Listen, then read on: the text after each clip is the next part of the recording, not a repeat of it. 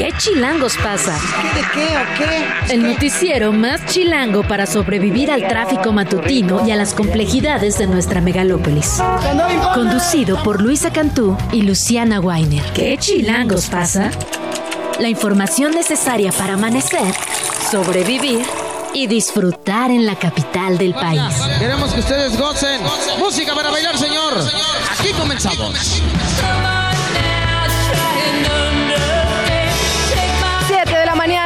Minutos. Bienvenidos, bienvenidas a ¿Qué chilangos pasa? Estamos escuchando Because the Night de Patti Smith.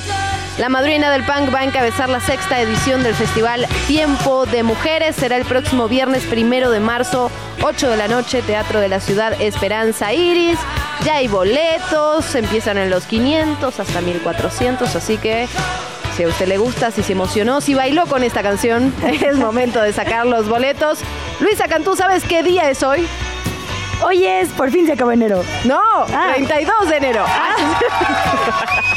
Así se siente, así se Así siente. se sin siente duda. 32 de enero. Luisa Cantú, ¿cómo estás? Muy buenos días, Luciana Weiner. Buenos días a quienes ya nos acompañan. En el lado medio lleno en- de esta historia es jueves. 32 de enero, pero jueves. ya más cerquita del fin de semana. Aunque no por eso más relajada la información. Hoy tenemos un espacio bastante cargado. Vamos a estar sí. platicando sobre el periodo ordinario que ya comienza en el Congreso de la Ciudad de México. Los extrañamos, ¿eh? La verdad. Este, serio. sí, efectivamente. Vamos a ver justo qué, qué tienen, digamos, en, como proyecto para eh, la última oportunidad que tienen, verdaderamente antes de que haya un cambio de, de legislatura. Hay que recordar que estas diputadas y estos diputados de la Ciudad de México saldrán cuando el- vayamos a votar el 2 de junio. Entonces hay que ver qué traen para este periodo Pues ordinario. algunos, ¿no? Porque muchos buscan la red Ah, de bueno. re- reelección. Es verdad, salvo quienes se relijan. Eh, podría cambiar la configuración del Congreso y bueno, más que qué proyectos todavía traen, porque lo cierto es que fuera de algunos cambios de uso de suelo y cosas típicas de última hora, eh, también hay varias reformas que nos interesan que están atoradas. sí. Por ejemplo, la ley Malena o la ley ácida, que busca que también las lesiones con las sustancias corrosivas se consideren como violencia de género y no como lesiones, porque evidentemente hay un tinte de odio cuando se usan y esto rarísimamente no se ha aprobado, no ha pasado. Pasó antier en Baja California, es una Sí. ley que ha avanzado en muchos estados y aquí en la ciudad por alguna razón sigue en la Comisión de Justicia. Es fundamental esto que dices porque finalmente lo que ocurre con los ataques químicos es que los terminan tipificando como lesiones, lesiones agravadas y eso evidentemente, o sea, gran parte de lo que se estaba pidiendo en, en el- los inicios era que se lo tipifique como lo que es, un homicidio en grado de tentativa. Sí, ahora un con feminicidio, este- cuan- bueno, con un el feminicidio de- exactamente en grado de tentativa. Ahora bien, con esta nueva ley ya tendríamos un tipo específico. Ha pasado en muchísimos estados y aquí sigue durmiendo el sueño eterno. Preguntaremos Entonces, por qué, la verdad. Justamente. Porque además hemos visto a varias de las diputadas acompañando Sí, precisamente a sí, Elena Ríos y a sí. muchas de las mujeres impulsoras de esta ley y solo no atraviesa, digamos, que la comisión cite a discutirlo. Entonces, Y en otras leyes de este tipo, la verdad que la Ciudad de México ha sido punta de lanza. Entonces, habremos, habremos de preguntar qué está pasando en ese sentido. Hablemos también sobre, a partir de este video que ponía sobre la mesa ayer, una jirafa en un patio, una isla de monos en un jardín. Y bueno, o sea, ¿qué un pasa con la del tamaño de un restaurante. Exacto, un comedor en los que entran siete equipos de Radio Chilango. Sí. La pregunta creo que es, eh, va más allá de todo eso, y justo en época de elecciones, ¿qué le tenemos que pedir a nuestros candidatos y candidatas en materia de justicia fiscal, en materia de reducir eh, las desigualdades, en materia de redistribución de riqueza, en eh, bla, bla, bla? Tal cual, porque lo cierto es que uno de los pendientes de esta administración es una reforma tributativa progresiva, que los ricos paguen más impuestos. Y lo que tiene este video, que es una cosa que indignó profundamente la sociedad, es que la riqueza de esa familia proviene de corrupción del Estado. Sea, es decir, se enriquecieron gracias a políticos y políticas corruptas. Y por eso lo vamos a platicar con Oxfam, que precisamente acaba de revelar los nombres de eh, por lo menos una decena de multimillonarios que pues lo son gracias a nosotras y nosotros. También tenemos pactada una entrevista, eh, hay que decirlo, con Nicolás Mollinedo, quien fue chofer del actual presidente Andrés Manuel López Obrador y es mencionado, digamos, en este reportaje de ProPública. Es mencionado en realidad por digamos, el abogado de los Beltrán Leiva que acude un día a la embajada de Estados Unidos y dice, tengo información que dar. En esta información que da esta persona que es criminal, digamos, dice, estoy seguro que la Barbie eh, habría entregado recursos a esta persona supuestamente para la campaña de Andrés Manuel López Obrador. Digamos, esto es lo que dice eh, un reportaje a partir de la revisión de lo que la DEA dice, ¿no? La DEA tenía todos estos elementos, digamos, a partir de las declaraciones de estos testigos. Entonces, seguramente Nicolás Molinero tendrá algo que decir sobre esta acusación se lo nombra que hace la directamente, DEA. ¿no? Exactamente, se lo nombra directamente en esta investigación hecha por la DEA y ahora publicada por eh, ProPública. Vamos a hablar de eso, también vamos a hablar de gentrificación. Hemos visto, bueno, vemos constantemente, la verdad, estos edificios históricos, chilangos, ahora sí, que son desalojados, que terminan siendo rentados para Airbnb o para estas rentas temporales para extranjeros con precios elevadísimos, imposibles de pagar para la mayoría de las personas que vivimos en esta ciudad. ¿Qué está pasando con la Roma, Polanco, la Condesa, la Juárez? Y cada vez se va ampliando más el panorama, ¿eh? hay que decirlo. Primero era Roma, Polanco, Condesa, se suma la Juárez, empiezan a, a sumarse ahí otras colonias aledañas. Lo vamos a platicar con el reportero Carlos Acuña, que ha seguido el tema desde cerca y le ha tocado además Sí, en primera directamente. persona. Directamente, en, efe- en efecto. Así que mucho de qué platicar el día de hoy. ¿Te parece si arrancamos? Venga. Vamos a empezar con información sobre la Suprema Corte de Justicia. Eh, la segunda sala de la Corte resolvió una serie de amparos que fueron presentados por varias empresas eléctricas, argumentando ser directamente afectadas, digamos, por esta ley eléctrica del presidente Andrés Manuel López Obrador. La verdad es que con una votación cerrada, digamos, eh, en contra de darle este amparo a las empresas privadas, votaron Lenia Batres y Yasmín Esquivel. Eh, a favor de darles este amparo, Alberto Pérez Dayán y, y Luis María Aguilar. Finalmente, Pérez Dayán es quien emite, digamos, el voto de calidad para que estos amparos sean una realidad. Y el argumento, que es lo que ha generado mucha polémica, es literalmente que, y cito textualmente, el supuesto fortalecimiento de las empresas del Estado no es razón para desconocer el marco constitucional. El argumento, digamos, de esto es competencia económica, que favorecer la empresa estatal, la de todas las personas mexicanas, es digamos, en detrimento de las empresas privadas que quieren competir. La verdad es que es un tema de visiones, de si tú crees que el Estado debe llevar mano, como lo cree la reforma eléctrica del presidente López Obrador, o que debe haber una competencia entre todos los actores, incluyendo el sector privado, a pesar de que, digamos, pues no tiene obligaciones ni de soberanía ni de seguridad, que es lo que decía este decreto de la Secretaría de Energía. Finalmente, con estos amparos otorgados, no entra en vigor la reforma eléctrica, es decir, no es que sea declarada inconstitucional, en realidad la constitucionalidad se discutió en el 2022 Ahora y bien- no se declaró inconstitucional, solo se le da un amparo a las empresas privadas para que la CFE no tenga el 55% de capacidad eléctrica. De acuerdo, ahora le da la razón por el marco constitucional, constitucional justamente en materia de competencia. Creo que ahí el Así tema es. está. Veremos si en estas en estas propuestas de reforma presentadas el 5 se hable sobre el tema, Así porque la gran discusión también está, independientemente de una cuestión de visiones, hay un- una cuestión constitucional. Se supone que la Suprema Corte de Justicia es lo que debe hacer, ¿no? Como responder a lo que dice la Constitución. Sí. Mientras la Constitución no cambie, se puede o no se puede, digamos, si uno se ampara... Interpretar. pues, Claro, al finalmente es un tema de interpretaciones, pero hay cosas que están o que no están. Entonces, bueno, veremos si viene alguna reforma por ahí, que no, que no lo sabemos. Eso puede ser también. Es cierto, porque la verdad es que también pudieron haber interpretado con base en los artículos sobre soberanía, por ejemplo, seguridad energética, que también son constitucionales, y fue lo que pasó la vez pasada, diciendo, como estamos hablando de energías intermitentes, las energías intermitentes inevitablemente en algún momento fallan y la CFE tiene que entrar a, eh, digamos, subsanar, porque es normal, pues el viento no hay viento 24 horas, no hay sol 24 horas. Las energías limpias son eh, intermitentes y usan, digamos, como res como backup, pues como segundo, Reserva. reserva, a la CFE y además usan el porteo, que no pagan. ¿no? Es decir, usan las redes de distribución de la CFE, lo cual es en detrimento de la propia CFE. Y era el argumento. Pero bueno, como bien dices, es un tema que por ahora queda frenado en favor de estas empresas y se podría, podría tener un giro ahora que el presidente presente sus reformas. Y si es pasan. que, Sí. si es que pasan. Y aunque pasen, de hecho, también podría llegar a la Sí, Corte nuevamente. sí, Pero bueno, como dices, ya contexto consti- constitucional modificado. Bueno, y por todos los estados. Es que las rutas son largas, la verdad. sí, una reforma constitucional requiere efectivamente el Congreso, pero también la mitad de los estados más uno. Absolutamente.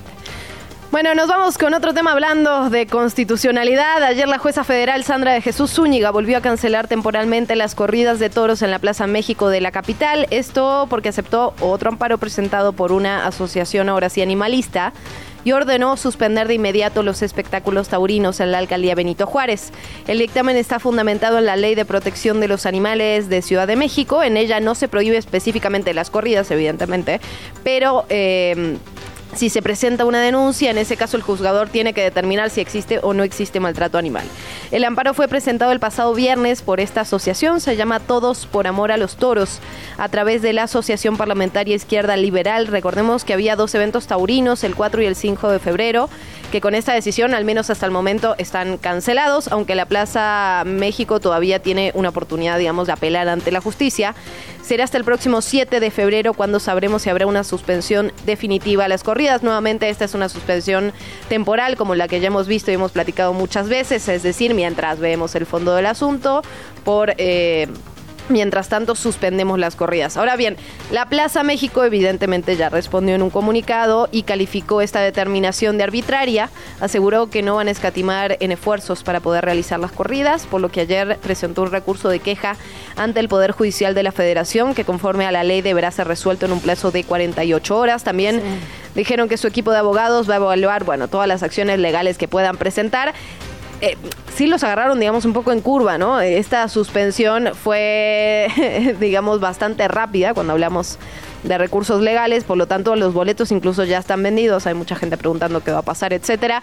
Le daremos unos días, habrá que ver qué pasa. Mientras tanto están suspendidas de inmediato las corridas de toros. Es súper interesante la otra arista que hablamos con el abogado Luis Pérez de Hacha por acá.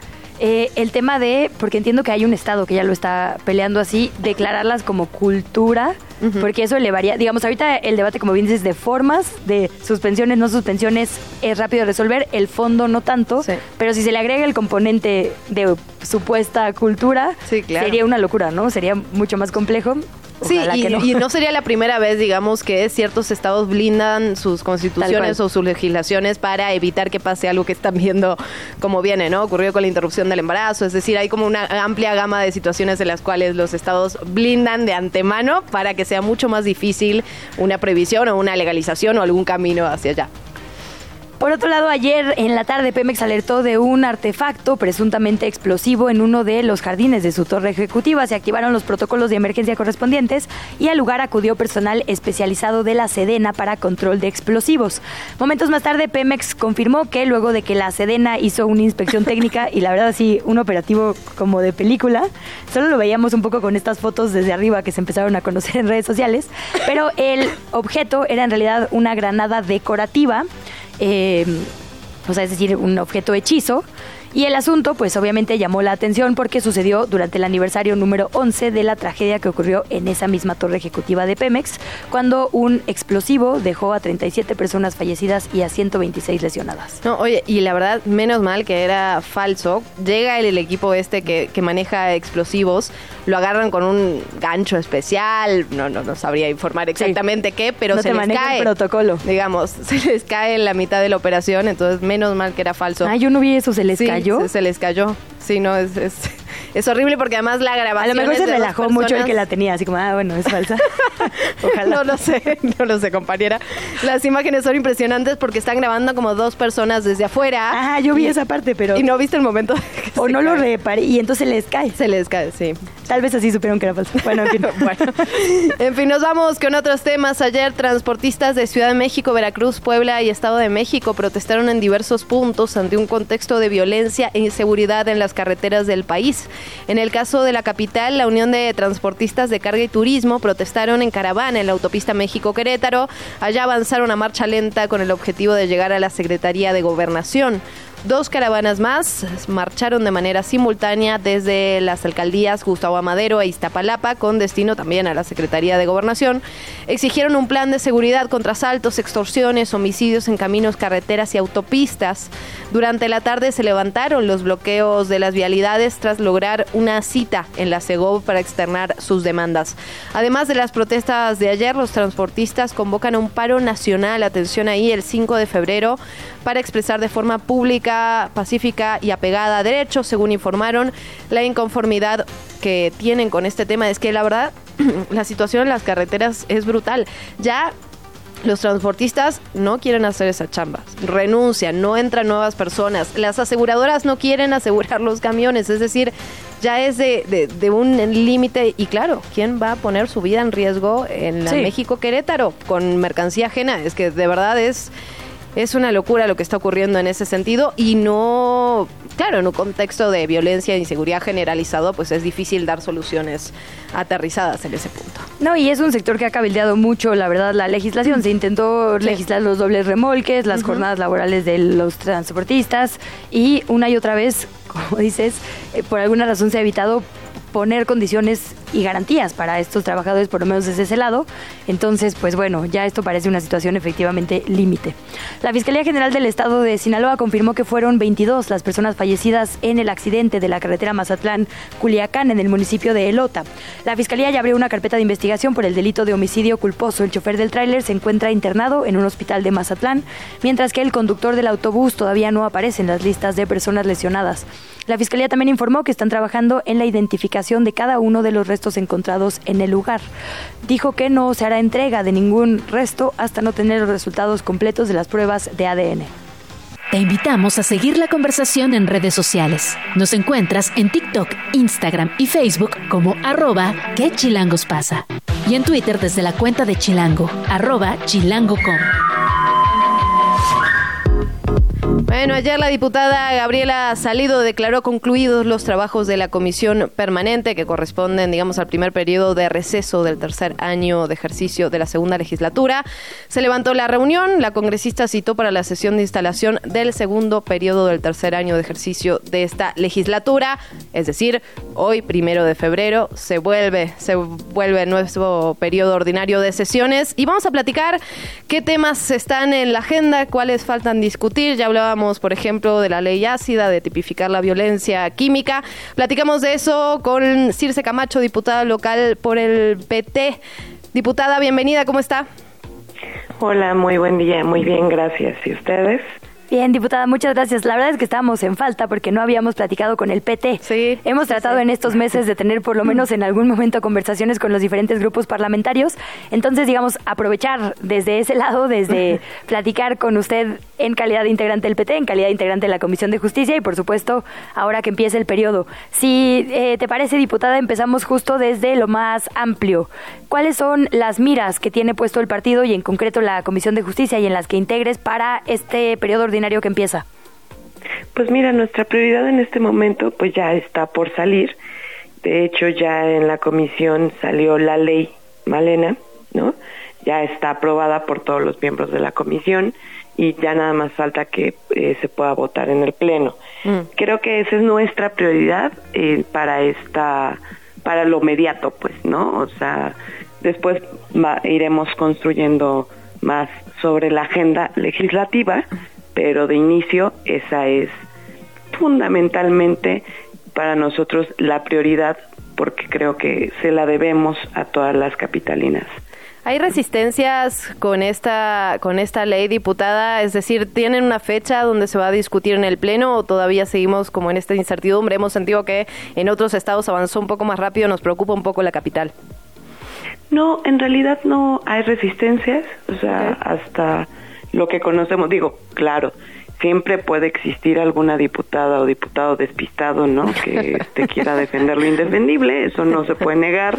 De repente ya cuando estás en el pleno salen con que tienen que sal o sea, eh, que tienen que salir a defender a los a los violentadores, o sea, pues a veces pasa, ¿no? A veces pasa. No, no, no estoy hablando de América Rangel o de este Villagrán, ¿no? O sea, este, en realidad este no es que esté hablando de las compañeras diputadas, Pero yo creo que en esta ocasión no va a ser así porque pues van a priorizar ser mujeres antes que panistas. Eh, pero lo que sí creo es que va a ser en la sesión que se puedan subir ya este, dictámenes. En esta ocasión no se pueden, pero yo creo que la siguiente semana eh, de forma ordinaria van a subir el dictamen y va a ser votado favoreciendo la ley para que ya pueda ser publicada lo antes posible. Es una iniciativa en la que vimos incluso, digamos, víctimas de, violencia ácida, y por ahí a principios del 2023, en enero. Eh, como bien nos dice, finalmente sale, se discute en esta comisión apenas en diciembre y ahora lo veremos en el Pleno. ¿Nos puedes recordar, diputada, finalmente qué cambiaría, digamos, que se apruebe una ley ácida? ¿Por qué es importante para evitar esta violencia contra las mujeres? Mira, la verdad es que ha sido una de las formas más eh, terribles de violencia que hemos eh, presenciado, ¿no? O sea, la verdad es que lo, este sistema siempre se ingenia eh, para poder violentar de forma más cruel a las mujeres, para poder violentarnos cada vez más. Todas podemos hablar de algún tipo de violencia que hemos sufrido, de alguna manera en la que hemos estado relacionadas con personas que ejercen diferentes tipos de violencia, pero una de las que más nos ha dejado impactadas pues ha sido esta esta forma de violencia. ¿no? Entonces, es una forma de dejar viva a, a una mujer, pero sufriendo y siempre recortando a sus violentadores. en es psicológicamente terrible para, para una mujer que ha sido agredida este, con algún ácido o con alguna sustancia corrosiva, ¿no? Necesitamos también velar por el tema de la salud mental de las eh, capitalinas, porque las condiciones de vida cotidiana que hemos encontrado en nuestra gran ciudad, en la gran metrópoli, siguen siendo mucho más complejas que en algunas otras zonas, ¿no? Eh, con sus ventajas y con sus desventajas, como cada una de las grandes ciudades te lo puede proporcionar, pero esta es fundamentalmente una deuda que le teníamos a todas las víctimas que han padecido este tipo de violencia y que nosotras tenemos que asumir la responsabilidad de que sus atacantes tengan una pues una responsabilidad ante la ley, ¿no? O sea, en muchos estados eh, lo que ha pasado es que pues no se ha procedido contra los atacantes porque no hay ningún marco jurídico que pueda cubrir a las víctimas, ¿no? Y esto pues nos va a permitir que ellos puedan pagar, ¿no? La acción más cruel que pueda llevar a cabo en contra de una mujer. Diputada, nos queda un minutito, pero no quería dejar de preguntarle qué otros temas están en la agenda para este periodo de sesiones, qué temas van a causar, digamos, controversia en el Congreso Capitalino, dónde tenemos que estar atentas pues tenemos que estar atentas en las elecciones porque todos estamos ya en época electoral. Eso nos queda claro. las condiciones están bastante complejas por eso. Yo creo que los temas se van a complejizar por el por la por la coyuntura electoral. Este, en realidad, pues eh, generalmente es el periodo el último periodo termina ser, siendo mucho más tranquilo porque todos tenemos muchas responsabilidades este pues en territorio. Algunos asumen esa responsabilidad en, último momento. Sí claro por supuesto. Mm. eh, este por ejemplo yo les puedo decir que bueno yo voy a insistir en el tema de madre tierra no o sea que podamos eh, hacerla sujeto de derecho este, vamos a insistir en el tema de asentamientos humanos irregulares y en el tema de comercio popular, que son las dos comunidades que siguen sin un marco jurídico y por lo tanto siguen siendo violentadas, extorsionadas y que pues al final del día terminan por soltar demasiado dinero para poder tener derecho a la vivienda y, y derecho al trabajo. Entonces, en eso vamos a insistir, pero seguramente en el Congreso con el tema electoral, pues cualquier cosa puede ser detonante para poner atención. Pues diputada Circe Camacho, muchísimas gracias por tu tiempo. Si te parece, mantenemos la conversación. La verdad es que justo al ser un noticiero local nos interesa muchísimo lo que pasa en el Congreso, lo que traiga cada grupo parlamentario y cada distrito. Así que si nos permites, te damos lata pronto. No.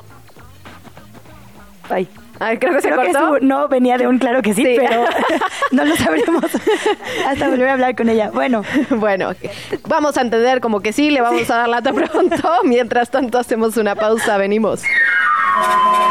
¿Qué chilangos pasa? Regresamos, la entrevista. Son las 7 de la mañana con 33 minutos. Como le hemos reportado en estos micrófonos, un reportaje publicado por tres medios de comunicación, entre ellos ProPublica, del periodista Tim Golden, revela los dichos de la DEA sobre que operadores del cartel de Sinaloa, de acuerdo con un abogado, digamos, del mismo narcotráfico, habrían entregado supuestamente a integrantes de la campaña presidencial de Andrés Manuel López Obrador en 2006 dos millones de dólares. El reportaje, hay que decirlo, señala que no hay manera de demostrar, primero, que las afirmaciones sean ciertas, es decir, que esto viene de supuestos testigos, de testigos, eh, y dos, que no hay manera tampoco de demostrar que el presidente de hecho tuviera conocimiento de estas aportaciones. Se menciona en, digamos, estos dichos de uno de los abogados de los Beltrán Leiva a Nicolás Mollinedo, quien fue chofer de Andrés Manuel López Obrador y operador logístico entre los años 2000 y 2014. Está en línea para contarnos primero cómo fue su conversación con estos medios de comunicación y dos, qué opina sobre lo que la DEA dice de este periodo para nuestro país. Bienvenido, Nicolás, muchas gracias por tomarnos la comunicación. Muy buenos días, Luisa y Luciana. Muy buenos días a tu amable auditorio, a la orden. Muy buenos días, Nicolás. De verdad, muchísimas gracias. Pues preguntarte, digamos, la pregunta obligada. ¿Qué dices ante estos señalamientos que hay en el reportaje? Ya lo decíamos, ¿no? Son testimonios que se dieron ante la DEA, pero donde se te señala, digamos, directamente. ¿Tú qué dices al respecto, Nicolás? Mira, es una cosa que es totalmente falsa. Eso yo considero que es una calumnia para dañar al presidente de México y como tal, pues hay que tomarlo así. Nicolás, eh, lo cierto es que el presidente Andrés Manuel López Obrador hizo tres campañas presidenciales. De acuerdo con la versión, digamos, de, de, este reportaje, esto se habría entregado en tiempos de Felipe Calderón.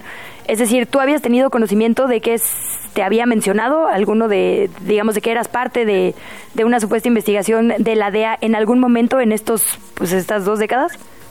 No, yo lo, eh, esto lo vine a saber el sábado.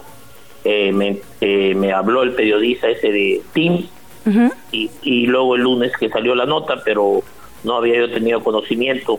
Yo inclusive en el 2022 me entrevistó Anabel, la periodista Anabel Hernández, y yo no no me no me preguntó nada, me mencionó de esa de ese, leo ella dice que lo trae desde el 2020 a mí me entrevista en el 2022 este acepto que me grabe ella tiene toda mi conversación que yo le di a ella y no me preguntó eso lo único que me preguntó es que si a nosotros nos, en nuestro recorrido nos paraba nos había parado algún grupo delictivo habíamos tenido algún contratiempo o sea el candidato se había reunido con con ese tipo de gente a lo cual le dije que nunca nos había pasado y que tampoco se reunía con esas personalidades este, el candidato. Y fue todo un poco media molesta porque ella como yo ya desde el 2014 no ando con el, señor presidente pensaba que yo andaba algo molesto o algo y tenía algo que decirle aportar. Ella andaba buscando ya notas para para pues golpear al presidente en turno pues. No fue posible eso Nicolás, permíteme volver eh, brevemente al 2006. ¿En algún momento tú viste, presenciaste o, estuviste en el medio, se aportó dinero en efectivo de alguna manera, aunque no sepas de dónde viene, pero hubo alguna aportación para este movimiento? ¿Cómo se mantenía este campamento? No, eso es mentira, no. Lo, eh, en la campaña, me acuerdo perfectamente, había mucha gente que quería aportar, el público quería un cambio en México y había una, nosotros dábamos una tarjetita donde estaban los datos, a dónde podían aportar transparencia, que eso es algo que INE lo registró, y ahí todo el mundo el que quiere aportar, aportaba, no sé si ahí decía quién podía poner quién aportaba o era anónimo, pero nunca recibíamos nosotros ni sobre ni nada en la, en las giras, lo más que recibíamos era obsequios, cariño que le daban al candidato, ese era nuestro cometido y no no este no nada de economía. El texto y eso es, digamos, interesante, dice que después de que em, se interrogó a este sujeto, a este testigo, eh, López Nájera, digamos, el, con el código, el nombre clave de, de, Jennifer, una fuente, digamos, recurrente de la DEA, eso hay que decirlo, una fuente que de hecho Anabel nos había desestimado en otros momentos, pero bueno, este testigo ahora es clave en este reportaje. Em, eh, dice el mismo texto que después de eh, saberse esta información, se presentó a la policía mexicana en los tiempos de Felipe Calderón. Em, y entonces, digamos, esto llamaría la atención porque sería información que la policía mexicana habría tenido en tiempos de Felipe Calderón y de Enrique Peña Nieto y que no la habría utilizado contra Andrés Manuel López Obrador en diferentes campañas. Eso llama la atención. ¿Cuál fue la explicación? Eso llama atención. Eso a mí me brinca, por eso te digo que hay muchos datos que no coinciden. Eh, no sé si te acuerdas que la Barbie, que supuestamente es el jefe de ese abogado, es detenido el 30 de agosto de 2010. Y también otro que mencionan en la reunión, su suegro es detenido tres meses después de la Barbie. Y este Jennifer actúa como testigo protegido para Calderón y para García Luna, Así es. policía. Entonces, si eso fuera real, Jennifer le hubiese dicho en ese, en ese momento eso a las autoridades en turno, imagínate qué no hubiese hecho Calderón y García Luna con esta información que dice era verídica. Es lo que eh, es justo lo que le quería preguntar, eh, Nicolás. ¿Qué le dijo Tim? Porque sé que habló directamente con él. Bueno, ya nos dijo con Tim Golden, está en la propia nota. ¿Qué le dijo Tim sobre los tiempos? ¿Por qué, ¿por qué salió en este momento? Ajá. Yo le dije que eso no no coincidía con su con lo que me estaba preguntando, no coincidía también que me decía que yo había sido había estado en el en el 6, en el 12, en el 18, me decía que eh, Mauricio Soto, otro que aparece ahí, también ha estado en la campaña del 12, él no estuvo más que en la campaña del 6, ya en el 12 no estuvo, él tiene su vida aparte, no después de, no, inclusive ni en el plantón está Mauricio, o sea, y el plantón es público y toda la gente y los que viven en la Ciudad de México saben cómo se financió, que era nosotros la propia gente con casas de campaña y la comida la hacíamos cada cada delegación de, pero no la delegación política, sino cada delegación, a de cuenta la gente de Benito Juárez, ellos mantenían su, su campamento, los de Itapalapa mantenían su campamento, no era que se les daba comida ni nada de eso como pretenden decir que alguien financió, no había ese tal gasto, sino era nosotros mismos los que estábamos protestando, eran los que financiábamos, eso, lo sabe la, ciudadanía de la Ciudad de México. Pero pues es para explicar, pues te vuelvo a repetir, esto es para dañar al presidente de México hoy en día. Para eso yo creo que es, por algo no prosperó la, investigación, porque pues no tienen nada, hablan también de que tienen una grabación mía. Que la saquen, con eso podrían acabar, pero también dice que no la desechan porque no dice nada, pues no dice nada porque es real. A lo mejor sí trataron de hacerme esa investigación, pero no pude haber aceptado algo que no es real, por eso no, no lo desechan. Eso es lo que creo yo es Nicolás, ningún miembro del crimen organizado se acercó en aquel momento pues a tener, digamos, diálogo en ese sentido. Sabemos que hay muchísimos grupos del crimen organizado que normalmente se acercan, que tienen diálogos con políticos y, candidatos. ¿Usted no vio nada de eso? No, para nada. Yo en dos años, en las dos campañas, perdón, de la, del 2 y la del 6, nada, ni mucho menos cuando fue ese gobierno. Fuera público este, esto, imagínate una foto, acabaría, este, hubiese acabado la carrera política. Otra cosa fuera la historia del licenciado Andrés y de México hoy. Pero pues es la temporada, yo creo que esto es también por tanto para Yan Andrés como por las próximas elecciones que hay en nuestro país. Nicolás, ¿ha tenido ah, contacto, digamos, con el presidente o con alguien del equipo en estos días? No, para nada. Yo estoy, estoy contestándote de acá donde vivo, donde radico en Yucatán y me dedico a mi vida privada y a mi comercio. No tengo nada que ver con ningún gobierno, ni estatal, ni municipal, ni mucho menos negocios que tenga yo que hacer con aquello que haya yo hecho o sociedad, con, que pertenezca yo a alguna sociedad con alguna otra persona.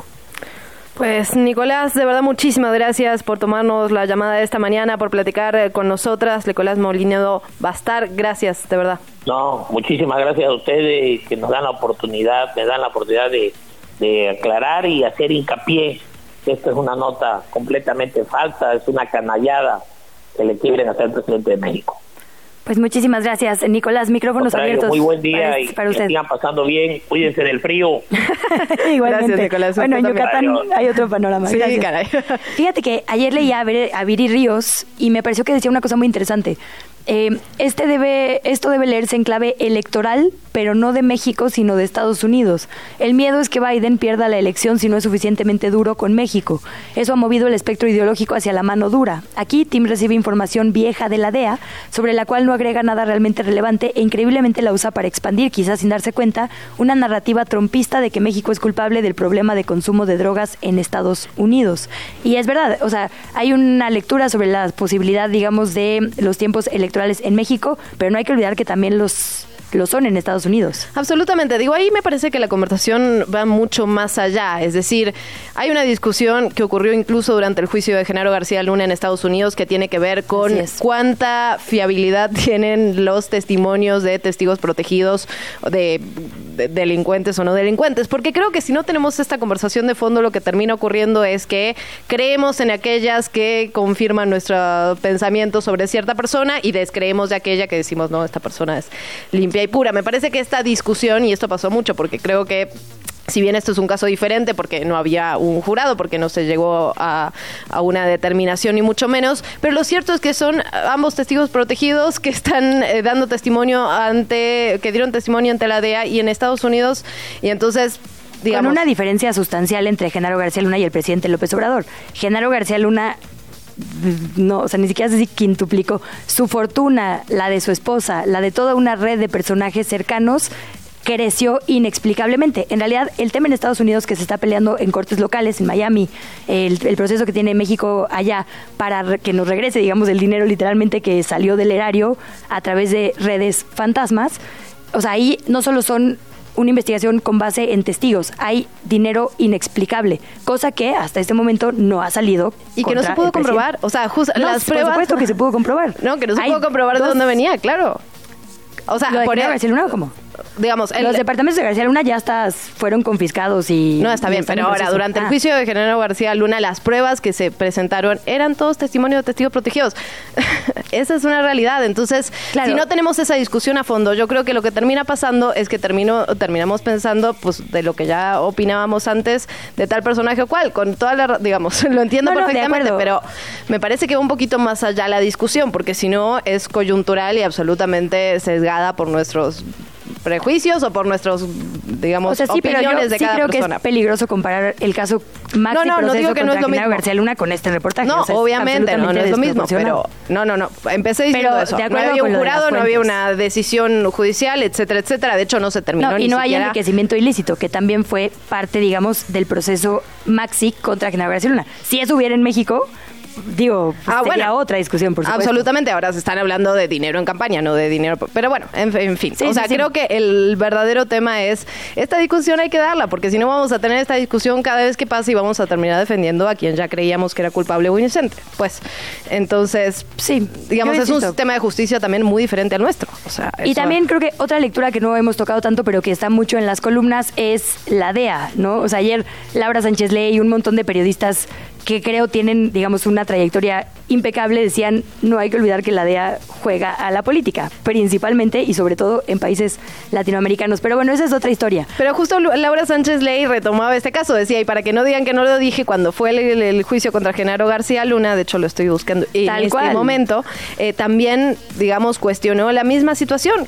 Y no, y no porque pensara que Genaro García Luna fuera, estuviera defendiéndolo o fuera inocente, sino más bien porque las pruebas que estábamos teniendo eran literal, o sea, personas convictas o eh, delincuentes confesos que estaban dando testimonio para reducir su pena, además, ¿no? O sea, que esa es la otra cosa. Los testigos protegidos finalmente eh, están, están obteniendo beneficios a través del intercambio de información.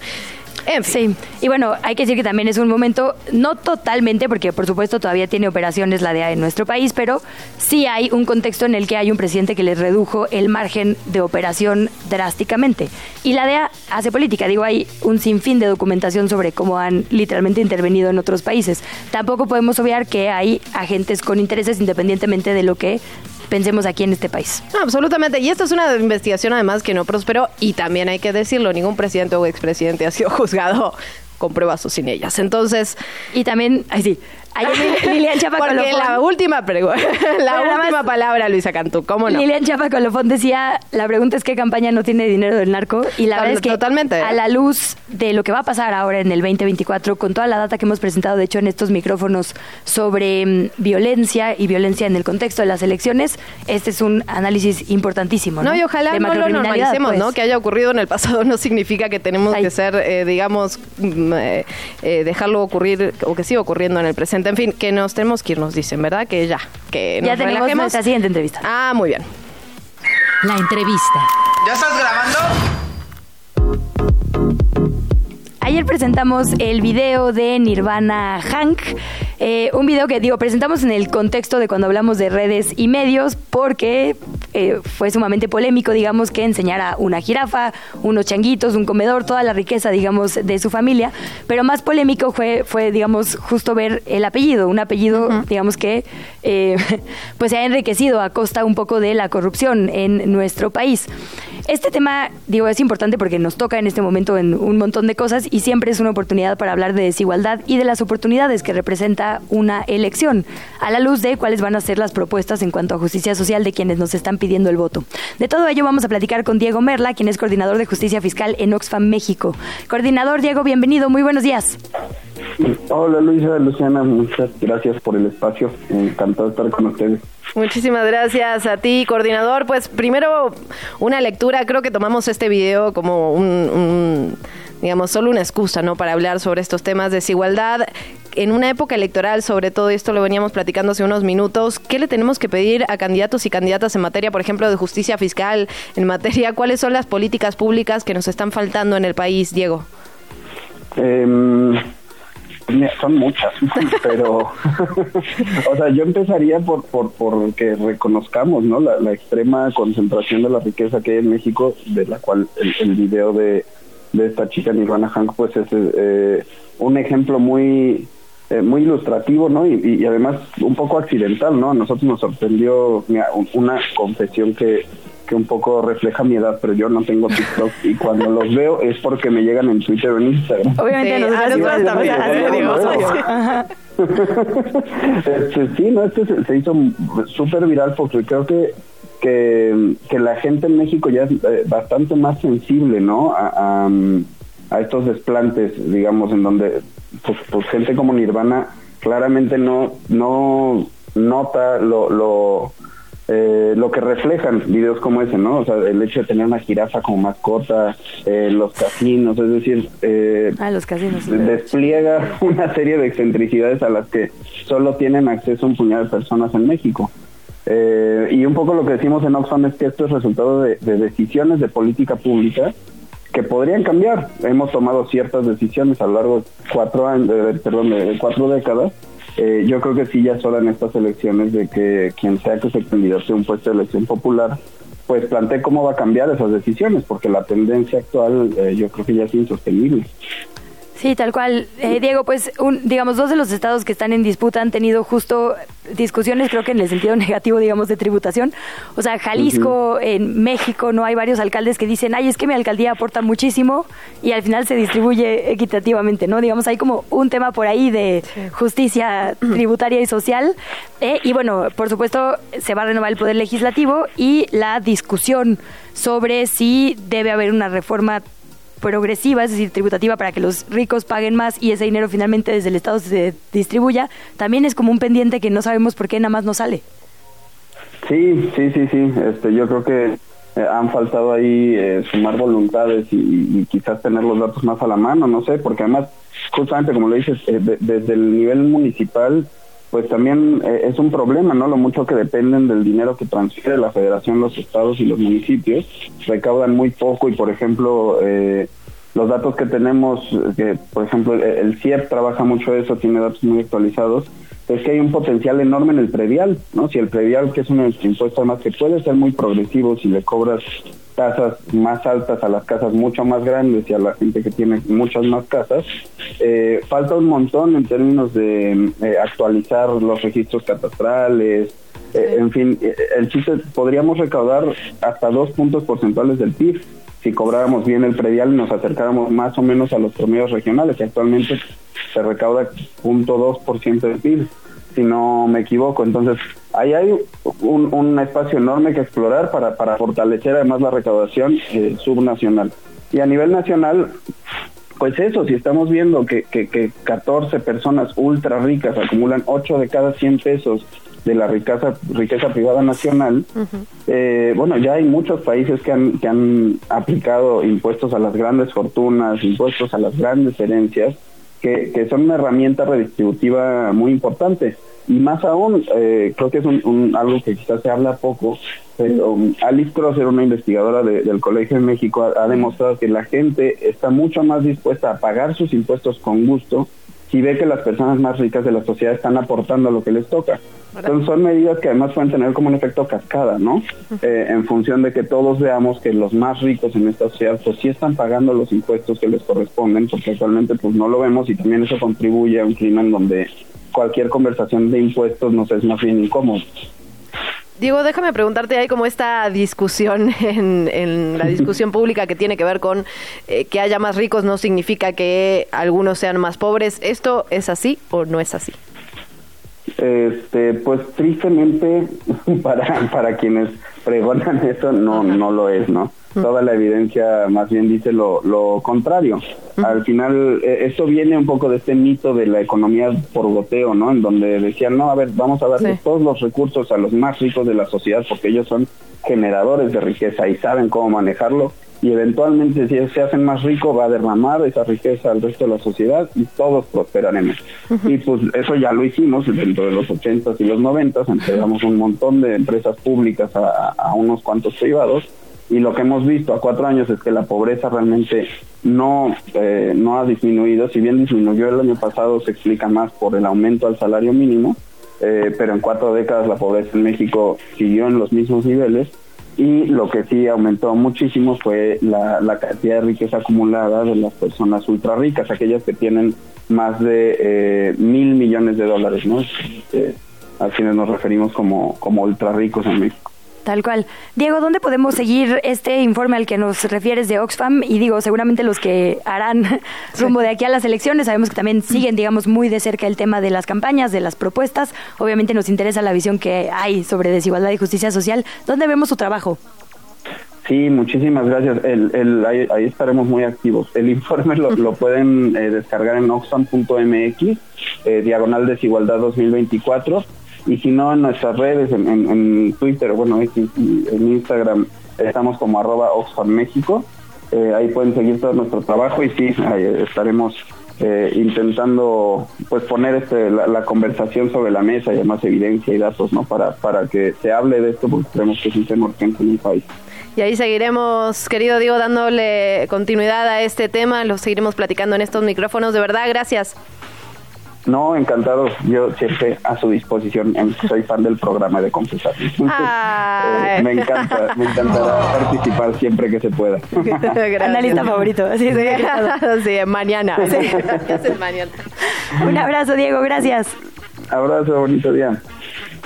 7 con 56, pausa, venimos. ¿Qué chilangos pasa?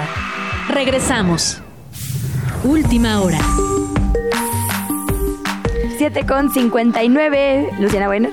En efecto, tenemos información de última hora directamente desde el Metro Capitalino. Usuarios de la línea 2 reportaron humo en la estación Hidalgo con dirección a cuatro caminos. El sistema de transporte colectivo informó que se realizó de manera breve un corte a la energía para revisar si había un objeto metálico, sin que esto afectara el servicio que se mantiene continuo. 8 en punto, vamos con el resumen informativo. El diputado Luis Espinosa Cházaro renunció a la coordinación de la bancada del PRD. Después de 17 años de militancia en ese partido, acusó al dirigente Jesús Zambrano de incumplir su oferta de un proceso democrático para elegir al candidato a la jefatura de gobierno. Hay que recordar que finalmente el propio Jesús Zambrano le levantó la mano al panista Santiago Tabuada. La voz de Luis Espinosa Cházaro.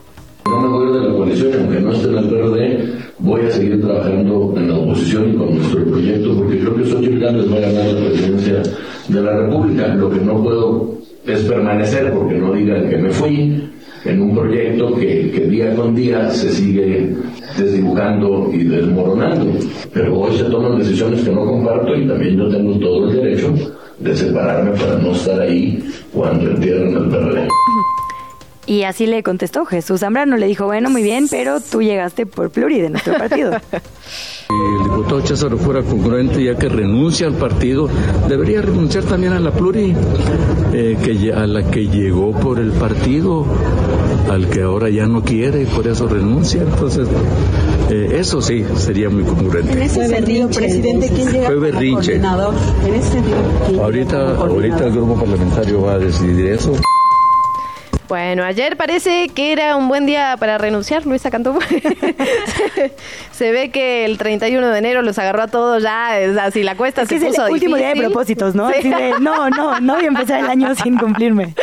Por eso otra renuncia, la de Héctor Astudillo, 40 años, 40 años de militancia en el PRI, decidió dejar el partido dijo que sintió desprecio y exclusión por parte del dirigente del PRI, por Alito Moreno, Alejandro Moreno, denunció que el partido se ha convertido en un grupo sectario y sin ideología. Mejor lo escuchamos directamente.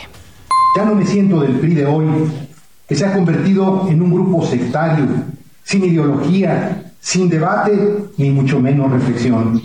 Ya no deseo pertenecer a un PRI sin ideales y sin idealistas y me avergüenzo, me avergüenzo de un PRI en el que frecuentemente Alejandro Moreno Cárdenas se ha visto envuelto en confrontaciones internas y en acusaciones hacia su persona. Y dijo así como que sí lo habían invitado a otro partido, que había recibido invitaciones, pero que por ahora va a ser un ciudadano más.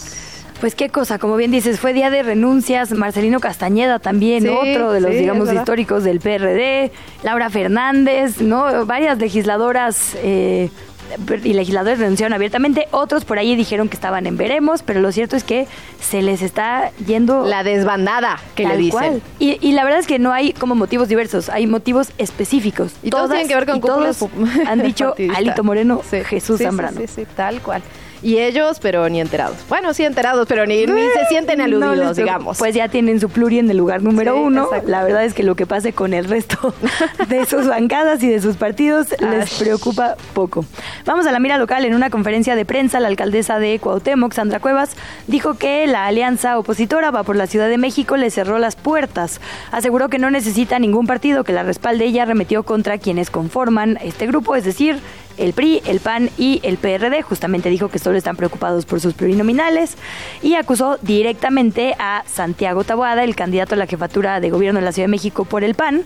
Dijo que mm, no le cumplió, digamos, con un pacto que tenían para reelegirla. Hay que decirlo, presentaron ayer a Alessandra, Rojo, de, la, Vega. Sí, importante esto que dice. Vamos a tratar de hablar con Sandra Cuevas, de hecho, en un ratito más para que nos cuente qué pasó a cabalidad. Pues si te parece, escuchamos lo que dijo en su conferencia, reserva de entrar a detalle con ella más adelante. Venga. Lo que te voy a decir porque un hombre que no tiene palabra, un hombre que no respeta acuerdos, no vale nada. Tú no vales nada. Y tú no vas a ser nunca jefe de gobierno. Escúchame lo que te estoy diciendo. No vas a ser nunca jefe de gobierno porque eres un hombre sin valor, sin palabra y que haces acuerdos con delincuentes. Bueno, nos vamos con otros temas, aunque también políticos. Luis Donaldo Colosio, alcalde de Monterrey, le pidió al presidente López Obrador que deje de politizar el caso del asesinato de su padre, Luis Donaldo Colosio Murrieta. Señaló que si el presidente no tuviera intención de hacer político el caso, no tendría que mencionarlo en su conferencia matutina, solo permitir que la fiscalía siga el curso de la investigación. Recordemos que esto se da porque Luis Donaldo Colosio pide que ya le den la amnistía a Mario Burto, responde el presidente de la conferencia matutina que se trata de un caso de Estado. Ahora responde Colosio Riojas. Vamos a escucharlo. No tuviera intención de ser político el caso, entonces no tendría por qué estarlo mencionando en su mañana y simplemente permitir que la Fiscalía Especializada siga el curso de investigación. Pero yo lo que mencioné, y lo vuelvo a decir aquí y lo digo a todos, en este país tenemos una urgente necesidad de entrar a una crítica fase de reconstrucción a una crítica fase de reconciliación. La primera parte de esa reconciliación tiene que ser el perdón. Treinta años después, ¿qué se va a lograr? El Tribunal Electoral del Poder Judicial de la Federación avaló la multa de 62.2 millones de pesos que el INE le había impuesto a Morena. Esto es porque detectó irregularidades en el proceso interno para elegir a su candidata presidencial. El proyecto, avalado por unanimidad, fue propuesto por el magistrado Felipe de la Mata, quien argumentó que lo hecho por Morena fue una campaña que generó beneficios al partido. Aseguró que no fue una decisión arbitraria ni fortuita, sino, dijo, una consecuencia directa de acciones y omisiones del partido. El magistrado dijo que el INE demostró con trabajo que calificó como exhaustivo y profesional que sí hubo algunas vulneraciones a las reglas de fiscalización. Hablemos ahora de las personas presidenciables. La precandidata Xochitl Gálvez afirmó que tanto ella como los partidos de su coalición, el PRI, el PAN y el PRD, apoyarán la reforma al sistema de pensiones que anunció el presidente López Obrador. ¿Qué cosa ella tiene a todos, a todos subidos al barco, al menos en el tema de pensiones. Veremos qué más se presenta el 5. Durante esta conferencia que está dando Xochitl Galvez, dijo que estuvo en conversaciones con los dirigentes de los partidos de la coalición desde hace un par de semanas, cuando el presidente anunció que mandaría la reforma de pensiones. Aseguró que están absolutamente de acuerdo en que los mexicanos y mexicanas tengan una pensión digna. Dijo que lo comparte y que lo van a apoyar. Escuchamos. Por supuesto que nosotros estamos absolutamente de acuerdo a que los mexicanos tengan una pensión digna. Lo comparto, lo vamos a apoyar y yo desde aquí le pediría al presidente que empiece poniendo el ejemplo. Que las pensiones de los maestros que hoy están en UMAS las pase inmediatamente a salarios mínimos. Porque hoy los maestros tienen una pensión miserable por esta reforma que se hizo pues está muy bien. La verdad, qué bueno que toda la clase política sepa evaluar conforme a temas. Y ayer bajita la mano lo dijo aquí Rubén Moreira. El PRI, la verdad es que tiene sindicatos, confederaciones, muchos grupos, digamos, que tienen la mira puesta en esto. Entonces, pues a ver qué dice la letra, digamos, final del Ay, ojalá sea viable y sepan de dónde sacarla y cómo hacerlo de una forma responsable para que funcione, pues. Ojalá, ojalá, la verdad. Pues por lo menos habrá una buena discusión, ¿no? Al respecto. Tal cual, tal cual. En más información sobre las candidatas, del otro lado, Claudia Sheinbaum acudió nuevamente a la reunión plenaria del grupo parlamentario de Morena en el Senado. Ahí aseguró que estos señalamientos del presunto financiamiento del narco a la campaña electoral del presidente Andrés Manuel López Obrador son parte de una guerra sucia. Escuchamos a Claudia Sheinbaum es absolutamente falso y es crear una noticia a partir de una falsa información o no completa para poder crear un ambiente como si hubiera alguna relación con algún criminal, cosa que digamos absolutamente y que jamás tendremos. Bueno, tenemos que hablar también del precandidato, bueno, candidato ya de MC, Jorge Álvarez Maínez, afirmó que el nearshoring es una oportunidad para que podemos aprovechar en todo México y puso como ejemplo al gobierno de Nuevo León. En un video grabado desde la frontera con San Diego en Tijuana, destacó que sí es posible impulsar a México hacia lo nuevo. Aseguró que el crecimiento económico de Arizona, Texas, Florida y California ha sido de más del 14% desde el fin de la pandemia, gracias justamente al nearshoring y los estados de la frontera norte en México no lo están aprovechando. Escuchamos. Nosotros vemos lo que ha pasado desde el fin de la pandemia. Tenemos un crecimiento económico de Arizona de más del 14%, de Texas de más del 14%, de Florida el 17%, California más del 9%. Creo que hay que entender este fenómeno del nearshoring, entender lo que está viviendo México, la gran oportunidad, lo que está sucediendo en la frontera entre México y Estados Unidos y poner a México de pie. Y también celebró esta multa de 62 millones de pesos, por cierto, que le impusieron a Morena. Ayer se ratificó esta decisión y Álvarez Maínez, el candidato de MC, habló sobre esto también. ¿Qué chilangos pasa en el mundo? Los directores generales de Meta, de TikTok y X, así como otras plataformas de redes sociales, se presentaron ante la Comisión de Asuntos Jurídicos del Senado en los Estados Unidos. Testificaron, hablaron sobre su responsabilidad en los efectos que las redes sociales tienen en la vida, sobre todo de las personas jóvenes. Problemas como estar expuestas y expuestos a depredadores sexuales, la creación de funciones para que las redes se vuelvan adictivas, que fomenten ideas suicidas y trastornos alimenticios, también la fomentación tóxica de estándares de belleza poco realistas y el acoso, cosas muy serias. El jefe de la bancada mayoritaria del Senado, Dick Durbin, dijo que estos directores de redes son responsables de muchos de los peligros que las infancias y adolescencias enfrentan en línea y que sus elecciones de diseño, no invertir adecuadamente en confianza y seguridad, su constante búsqueda de interacciones y el situar a las ganancias por encima de la seguridad básica han puesto en peligro a las juventudes. Durante esa sesión, Mark Zuckerberg, el creador de Meta, de Facebook, fue obligado a ofrecer una disculpa a las familias que estaban ahí presentes, lamentó lo que les ha pasado y aseguró que nadie debería pasar por lo que han sufrido. Lo cierto es que ex trabajadoras en puestos gerenciales de Meta han acudido a la misma comparecencia a decir, efectivamente, nuestro algoritmo de hecho propicia esto porque genera más interacción y por lo tanto más dinero. Qué tema, ¿eh? La verdad, qué tema amplio para discutir sobre la posible regulación o no en el ámbito digital, en el Internet, cómo se tienen que adecuar las legislaciones a los nuevos temas que se están hablando en este momento. Y también, digamos, creo que la discusión va un poco más allá, ¿no? Finalmente, este tipo de estándares de los que se hablan en Internet son estándares culturales que operan en la vida cotidiana todo el tiempo y ahí no hay legislación que valga, ahí tiene que haber un cambio cultural radical, digamos, de todos y todas, si no, no va a cambiar del todo, ¿no? Porque finalmente Internet termina siendo reflejo de lo que vivimos fuera de, las redes sociales. En fin, creo que es una discusión interesante y, larga en ese sentido. Tenemos que hablar también de, bueno, este otro tema tan complicado. Estados Unidos habló... Eh, y dijo que tiene la teoría de que hay un grupo de combatientes llamado Resistencia Islámica en Irak y que estuvo detrás del ataque con drones en Jordania, este ataque que mató a tres militares estadounidenses. Hay que decirlo, es la primera vez que se hace, digamos, una atribución formal desde la Casa Blanca. La ofensiva fue la más grave de una serie de hostilidades que han tenido como objetivo a las fuerzas estadounidenses en Medio Oriente desde el 7 de octubre. El portavoz del Consejo de Seguridad Nacional de Estados Unidos, John Kirby, dijo que responderán a su propio tiempo y según su propio cronograma, pero dijo lo primero que vean, que vean no será lo último. Y la verdad es que, digamos, con esta desigualdad en, en en, armamento, en capacidad de fuego, en poder económico y en todo sentido. Preocupa lo que pasa en ese, en ese lugar y preocupa también, digamos, las narrativas que se siguen tejiendo desde estos países que siguen manejando el poder y la narrativa mediática. Cerramos en Francia. Ayer hubo manifestaciones de productores de alimentos y por lo menos 94 personas detenidas. Las protestas se llevan a cabo en las instalaciones de la empresa mayorista de alimentos de Rungis, el más grande de Europa. Las y los manifestantes hicieron destrozos y eventualmente fueron expulsados. Francia vive desde hace unos días una ola de protestas de sus agricultores que piden ayudas de emergencia y acusan a la Unión Europea y a las importaciones de países de fuera del bloque de ser responsables de esta crisis que vive el sector. Y ahí pues siempre, ¿no? La que debe ponderar la policía, si un sentir, digamos, auténtico de la ciudadanía y su derecho a manifestar sobre proteger la propiedad privada, que parece que es lo que hacen finalmente.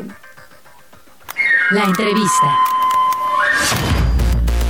8 de la mañana, 13 minutos. Hablábamos al inicio de este espacio de un tema que nos ocupa y preocupa en este espacio, el tema de la vivienda, particularmente la vivienda aquí en la capital del país. Procesos de gentrificación, por ejemplo, de varias zonas de la Ciudad de México que terminan con la vida tradicional de las colonias, que eh, afectan directamente a vecinos y vecinas. Ahora bien, ¿qué medidas se tienen que tomar? Eso, ¿cuáles son las efectivas? ¿Cuáles son las que no? Otro de los temas que nos han estado diciendo no todo es gentrificación, digamos, no todos los procesos que afectan a la vivienda y, a los ciudadanos tienen que ver con la gentrificación, sino que es uno de muchos otros. Vamos a platicar de esto con el reportero Carlos Acuña. Carlos, ¿cómo estás? Bienvenido. Hola, ¿qué tal? Muy buenos días, un gusto, Luciana. Qué gusto, Carlos. Carlos, pues ya lo decíamos, la verdad es que si alguien puede hablar de gentrificación, no solo es quien lo ha estudiado y reporteado, sino quien lo vivió en carne viva. Preguntarte, pues para empezar por ahí, eh, ¿qué es gentrificación de acuerdo a lo que tú has ya vivido y reporteado? Para empezar con una definición, digamos, muy concreta y ya aterrizar en las problemáticas que has acompañado de vecinas y vecinos de la capital. Gracias, Lisa. Mira, pues, gentrificación. Carlos, estamos teniendo un problemita con la comunicación, te escuchamos muy mal con una y no nos queremos perder Sí, el como en sonido- Sí, un sonido rarísimo, no sabemos dónde está Noche. Carlos Acuña en este momento. No, pero no nos queremos perder el detalle, la verdad, porque esto que decías, Luisa, es interesante. Carlos lo vive, digamos, lo ha reporteado, lo ha investigado, pero también lo ha vivido en carne propia y es y creo que, está Eventualmente nos va a alcanzar a todos. Sí. Odio decirlo, pero literalmente pasé en la noche, bueno, ya, viendo videos de YouTube de, ya sabes, como, bueno, no voy a decir ninguna financiera, pero tal financiera va a ser dueña de tu casa en 10 años. Y la verdad es que las perspectivas son muy preocupantes. Digo, Yo me pasé viendo videos de Nirvana, con lo cual creo que tomaste una decisión mucho mejor que yo. A ver, creo que ya tenemos a Carlos en la línea. Carlos, ¿nos escuchas? Hola, hola, este, hola Luciano, no sé si ya me escucho mucho mejor. Mucho mejor. Hola, pues me preguntaban sobre el término gentrificación, mira, y a mí me llama la atención que eh, este término se ha popularizado tanto que llega a ser problemático, pero es problemático sobre todo para gente que lo está leyendo desde ciertas disciplinas académicas. Yo creo que la gente eh, que la sufre, que sufre los procesos de turistificación, de especulación inmobiliaria, de subida de las rentas, pues no le importa tanto entrar en marcos teóricos y lo único que ve es que hay procesos de despojo, de desplazamiento, de desalojos ilegales y la palabra gentrificación la usamos también para ligarnos con un discurso global. Es decir, el, el tema de, de la vivienda y de cómo se nos está arrebatando un derecho que pues que habíamos ganado más o menos, o al menos nuestros padres tenían más o menos asegurado, pues se ha diluido tanto, no solamente en nuestro país, sino en todas las ciudades, sobre todo en ciudades turísticas, y llamarlo gentrificación, pues nos conecta entre esta, esta comunidad global de afectados. Eh, yo creo que eh, los procesos de resistencia contra contra la especulación inmobiliaria, contra, eh, contra el despojo, en la Ciudad de México tienen por lo menos desde los años 70 y en aquel entonces no se llamaba gentrificación, no lo nombrábamos así, lo nombrábamos simplemente lucha por la vivienda o lucha contra los desalojos, ¿no?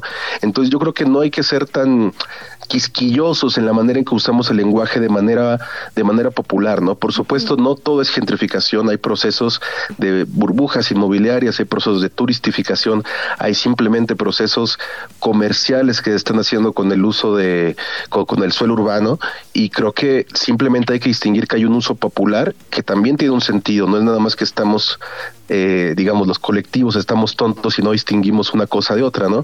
Simplemente que es una manera de visibilizarlo, ¿no? Hace poco escuchaba que en Santiago Mezquititlán, en Querétaro, las comunidades eh, otomís nombraban gentrificación también a los procesos de despojo de, eh, del agua y del espacio público que lo están desplazando, digamos, del comercio tradicional que tienen allí, y no es que no sepan que eso no es gentrificación, simplemente es, es una forma de ligarse también con las luchas que están sucediendo en la ciudad, ¿no? Carlos, déjame preguntarte, digamos, ayúdanos a, ponerle, digamos, casos específicos a, este proceso. Uno de los temas que está, digamos, eh, en este momento y que tú tuitabas ayer sobre el edificio Ermita, tú tuviste un caso personal sobre este tema. Ayúdanos a ponernos un caso específico para, para ejemplificar cuando hablamos de un proceso tan general, la verdad, en todo el país. ¿Qué pasa en la Ciudad de México? ¿Qué pasa en el edificio Ermita, por ejemplo? Bueno, el edificio Ermita, no recuerdo exactamente el año, pero yo creo que debe haber sido 2016, 2017, uh -huh. eh, comienzan a expulsar a todos los vecinos eh, que vivían allí, algunos desde hace pues ya más de una década, es, son, son inquilinos, ellos, ellos están rentando, eh, y de pronto les avisan que tienen que irse, ¿no? Y eh, tienen que irse porque el edificio va a ser renovado uh -huh. y entonces pues no pueden quedarse allí, ¿no? Eh, lo que sucede es que renuevan el edificio, obviamente el edificio requiere un mantenimiento, requiere eh, que se vaya un mantenimiento normal, pero lo que hacen es convertir el edificio en una escenografía eh, ideal para atraer turistas. ¿no? que es muy diferente, eh, el, digamos, la ciudadanía del turismo y también del migrante. Ahí también mucha gente habla de xenofobia cuando nos, re, nos, referimos con cierto rencor hacia el turista que llega a ocupar todos los espacios de una ciudad.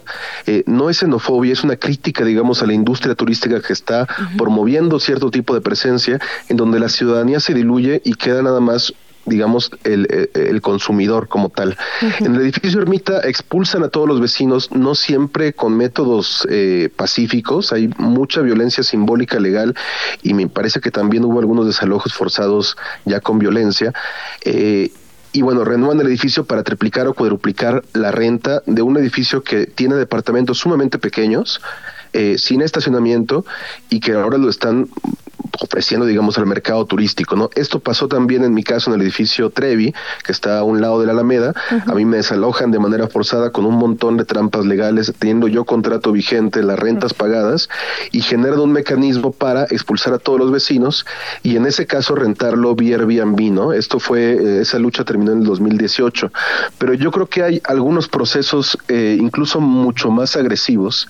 Por ejemplo, un caso clarísimo es el edificio, es Mítica, o sea, Mítica eh, la torre de Mítica en, eh, ahí en el pueblo de Joco, eh, pues no solamente se adueña de, de, un montón de predios, sino que por medio de mecanismos de cooperación con la Ciudad de México logra construir una torre de muchísimos niveles, no tengo ahorita el dato cuántos niveles son, pero no estaba permitido ese número de niveles, eh, y se adueña de una calle y cambia toda la dinámica de un barrio entero, un barrio tradicional, que además tiene, pues no solamente es tradicional porque tenga su fiesta patronal y su panteón, sino porque tiene de, eh, una serie de organismos autónomos de, de, regulación comunitaria del, del, del, del barrio, ¿no?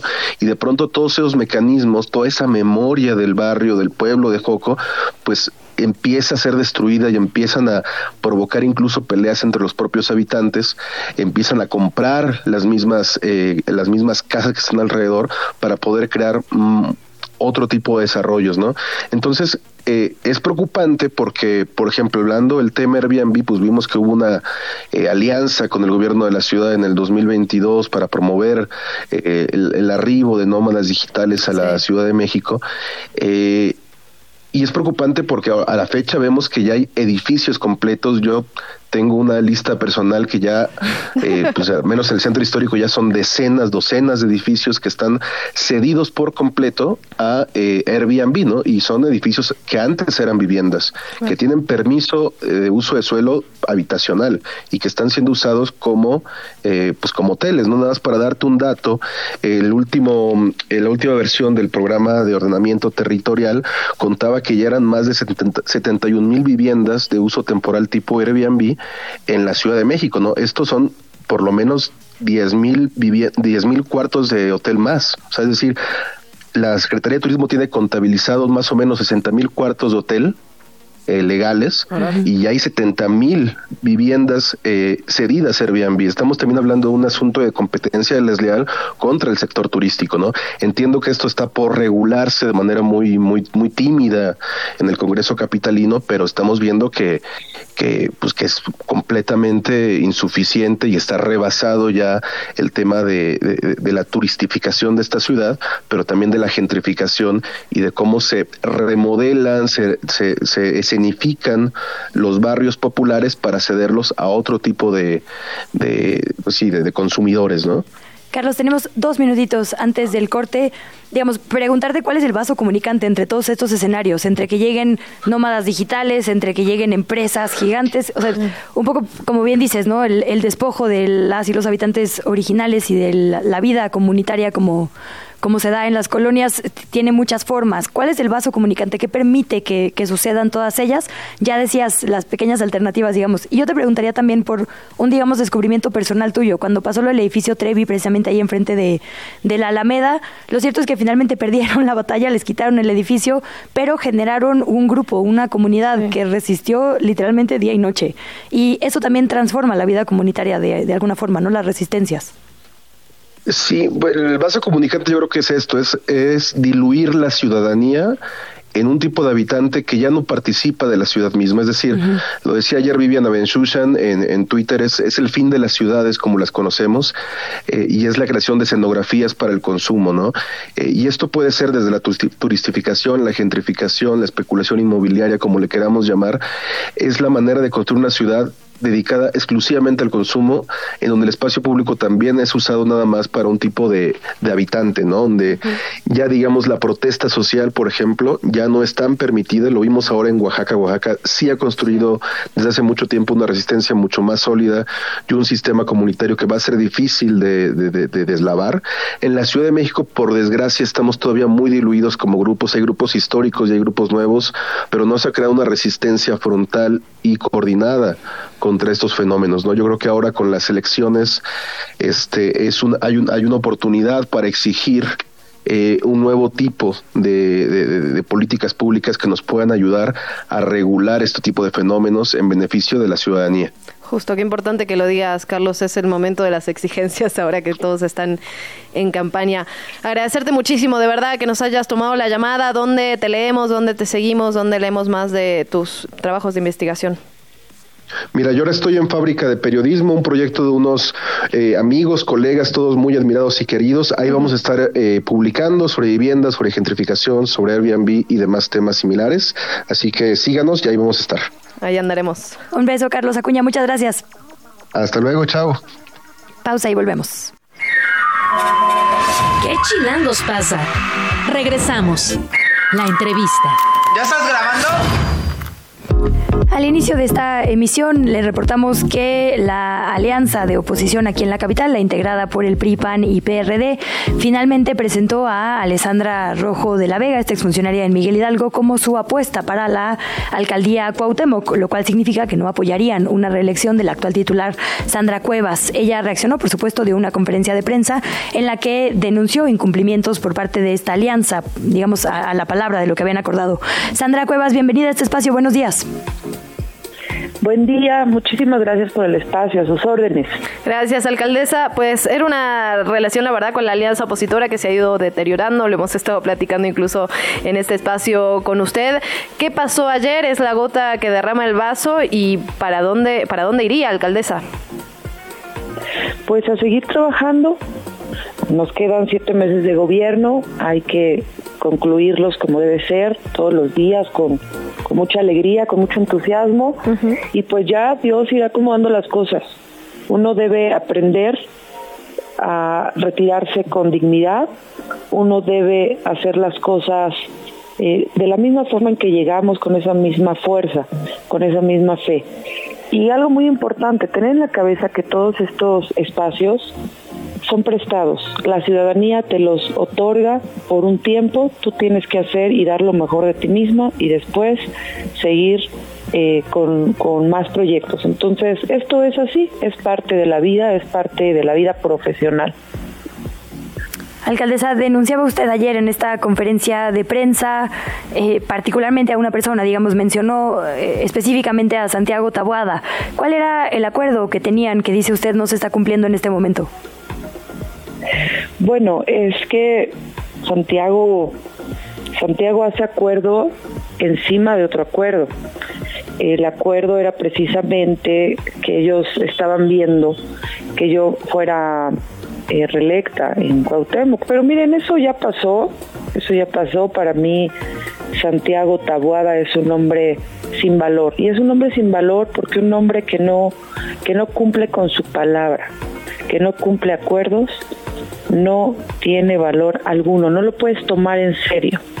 Él desafortunadamente debe estar cumpliendo no con los intereses de la ciudad, no con los intereses de las vecinas y de los vecinos, sino está cuidando los intereses de su patrón, que es Jorge Romero. Entonces, no podemos confiar en una persona que no tiene palabra y que no cuida los intereses de la ciudadanía. Ahora bien, alcaldesa, eh, ¿pensaría sumarse a otro proyecto político, a otro partido, a Morena, al Partido Verde, Movimiento Ciudadano? Le pregunto por estos tres porque han sido los que han sonado, la verdad, desde que eh, se ha empezado a deteriorar, digamos, la relación con el bloque opositor. Lo comentaba precisamente en la rueda de prensa el día de ayer que voy a dedicarme a mi organización política por la familia, por la seguridad de México y, por el momento no no quiero aceptar todavía ninguna propuesta ni de Movimiento Ciudadano a quien agradezco muchísimo sus sus puertas abiertas a Partido Verde, quien ofreció una diputación plurinominal, fíjense, mejor ellos sin conocerme, sin haber trabajado yo con ellos, sin haber jamás caminado con ellos, me hacen esa oferta, me dicen camina por la ciudad. O sea, hay una diputación plurinominal por el verde y también la invitación de Movimiento Ciudadano, dice. Sí, sí, sí, sí, ambos partidos. Y yo les dije, pues ahorita no, muchas gracias. Muchas gracias y yo quiero seguir caminando libre, quiero caminar por por la organización política que yo formé. Sé que es un camino más difícil, pero así lo quiero hacer. De dos preguntas sobre esto que nos dice alcaldesa esta organización, digamos, de quién estaría compuesta o a quién ve, digamos, ya en este momento integrada? ¿Tiene algún grupo, particularmente de la Cuauhtémoc, que usted vea que vaya a seguir, digamos, este camino independiente con usted? O bueno, eh, digamos, ajeno a, por lo menos este bloque de, de partidos. Preguntarle si como agrupación de alguna manera también podría caminar con alguna candidata o candidato este verano. Y también por lo que decía ayer, ayer dijo que tenía, digamos, alguna especie de prueba o de sustento a las declaraciones que hacía contra Santiago Taboada y que las iba a en algún momento publicar. ¿Esto todavía está en su mira, en su agenda? Sí, por supuesto. A ver, eh, yo me voy a dedicar a trabajar, me voy a dedicar a caminar por la Cuauhtémoc y por la Ciudad de México. Por supuesto que vamos a influir en el voto del 2024, en estas elecciones vamos a influir eh, de manera fuerte, sobre todo en Cuauhtémoc. Y, y no me no quiero hablar tanto, mejor vamos a demostrar con hechos, con votos lo que acaba de perder la alianza. Yo deseo que a todos les vaya muy bien. Yo lo único que voy a, hacer pues es mi trabajo. Lo que mejor sé hacer es estar cerca de la gente y lo voy a hacer a través de una organización política. Sí hay personas con las que me he sentado, hay eh, personas con las que voy a empezar a robustecer este trabajo en territorio y bueno, en el caso de la Cuauhtémoc yo tengo un control importante en esta demarcación, muy importante. Entonces, vamos a influir para que la alianza no gane. Eso es un hecho, eso es un hecho. La alianza va a perder la Cuauhtémoc en las próximas elecciones. Y por supuesto que vamos a ayudar a que la alianza, a que la alianza a través de su candidato gris, que es Santiago Tabuada, quede fuera de la jefatura de gobierno. Vamos a estar presentando no solamente eh, expedientes de, de Santiago Taguada, información de Taguada grave, sino también del PRI. Entonces vamos a, hacer lo que se debe hacer, es política. Alcaldesa, eh, le robamos un minutito nada más, preguntarle, ayer también veíamos que diputadas locales del PAN y del PRI presentaron una denuncia contra usted justamente por esta agresión que se registró la semana pasada, que quedó en un video, hubo mucha polémica respecto a eso. ¿Qué, qué responde usted? Porque la verdad es que el video de la agresión del equipo estaba allí, estaba en las redes sociales que denuncien, que denuncien y que sancionen a quien tengan que sancionar. Eso es eh, lo justo, eso es lo que se debe hacer y adelante. Pues muchísimas gracias, alcaldesa, por estos minutos. gracias a ustedes. Si nos permite, mantenemos la conversación. Muchas gracias y buen día. Gracias, buen día. ¿Qué chilangos pasa? En los medios y en las redes sociales. Vamos con la información que se ha vuelto viral en las últimas horas. Eh, particularmente ayer hubo un audio que no replicamos en honor a esperar al rigor periodístico, pero que bueno, sin duda fue retomado por múltiples eh, medios y personalidades. Es, digamos, lo primero que presenta, no quiero decir evidencia, pero lo primero que presenta la exdirectora de Notimex, San Juana Martínez, a manera de argumento sobre que supuestamente el vocero presidencial Jesús Ramírez Cuevas le habría mm, pedido que entregara parte de las liquidaciones de digamos, las y los trabajadores de esta agencia para mm, la campaña de eh, Claudia Sheinbaum. Lo cierto es que en el audio que presenta no hay absolutamente nada que diga eso explícitamente, es una conversación, digamos, supuesta, insisto, con el vocero Jesús Ramírez, en el que más bien se le escucha, de acuerdo con el audio, negociar políticamente, ¿no? Como que le dice a esta persona sí le toca, a esta persona no le toca. Eh, no les dejes tener, digamos, cierto triunfo, más bien vamos nosotros como a sentar mano, a llevar mano en este acuerdo, ¿no? Y, y pues más bien parece que le da línea Sí. políticamente. Ajá. Ah, Absolutamente. Y también digamos lo que publica San Juana Martínez en su cuenta de Facebook. Dice que ha recibido amenazas de muerte, que le están pidiendo pruebas, que tiene pruebas de todos. Digamos, incluso pone, y voy a leer eh, textual, si publicara las pruebas que piden se puede caer una candidata y no quiero hacer daño a este gobierno ni al que viene. Aquí les dejo una muestra. Es decir, eh, bueno, este, este pleito que ha ido escalando, la verdad, entre San Juana Martínez, exdirectora de Notimex, y pues casi que el gobierno entero, ¿no? Básicamente. Dice Jesús Ramírez, quien paga en cash dinero público a una bola de periodistas, entre comillas, pro 4T. Todo esto estoy leyendo textual de lo que publica San Juana Martínez. Aparece este, este primer audio y bueno, era, era lo que platicamos. La verdad que en esta época creo que se va a volver un desafío, ¿no? Este tipo Sí. de publicaciones porque... eh, pues para asegurar que es verídico o no se requiere de una expertise muy pero muy particular. E incluso en esos casos tampoco se puede tener la, la certeza al 100% porque finalmente hay, hay respaldo de ambos lados. Entonces se vuelve complicado. Creo que en este caso bueno ya está digamos, denunciando de alguna manera públicamente Sí. este asunto y, y- y hay que consignarlo en ese sentido. Lo único que sí es cierto es que esta relación que antes era tan cercana, hay que decirlo, ahora evidentemente se rompió. y ha cambiado incluso hacia el presidente López Obrador. En esta columna que escribe en La Jornada, un medio al que por cierto retuitea todo el tiempo, donde Sí, sí, sí. tiene, digamos, buenos vínculos. Eh, primero dice contra todos menos contra el presidente casi casi. Y ese tono ha cambiado también. Lo cierto es que también ya tuvo una ruptura incluso con Andrés Manuel López Obrador lo cual pues también creo que significa para ella esto no un poco digamos ser sí, más porque además ya no tiene muchas puertas más abiertas porque ha tomado decisiones muy, pero muy peculiares, digámoslo así. En fin, hay otro tema muy importante en redes y medios, más importante incluso que eso, que va a traer más polémica, más discusión, trending topic. Es Ojalá, decir, ojalá, ojalá. Brújula chilanga. Eh. Nuestra adorada, querida, admirada y amiga Luisa Cantú, el día de hoy estrena programa aquí, obvio, en Radio Chilango, de a las 3 de la tarde y se va a poner, o sea, tienes un primer programa, Luisa, que, ¡uhú! a ver, cuéntanos. Me desperté nerviosa, la verdad. Ay, sí. No, pues, muchas gracias primero por esa Pero muy dormiste, que ya generosa... ganancia, amiga. Sí.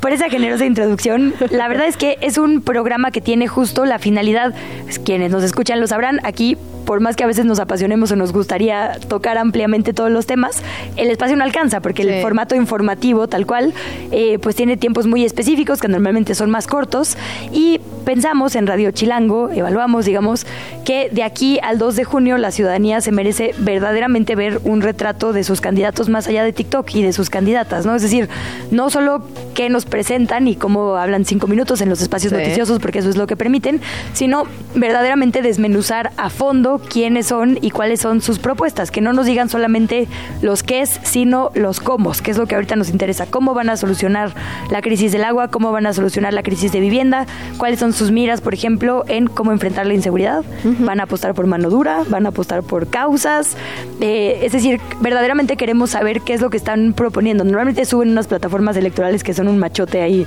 refriteado, digamos, de, otras contiendas y la verdad es que tener una entrevista amplia con ellas y con ellos, debates también, porque es un formato de debate, nos permite un poco ver qué traen verdaderamente en el fondo, ¿no? Que tienen dentro, que sale, digamos, en la espontaneidad de una conversación mucho más amplia y, y menos rígida, ¿no? Normalmente les hacemos una pregunta y sueltan su choro. Sí.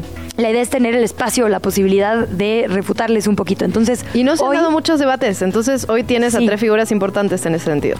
Sí, agradecemos mucho que hayan aceptado, la verdad, porque además, como nos dijeron, no han debatido en, Sí. en- en anterioridad.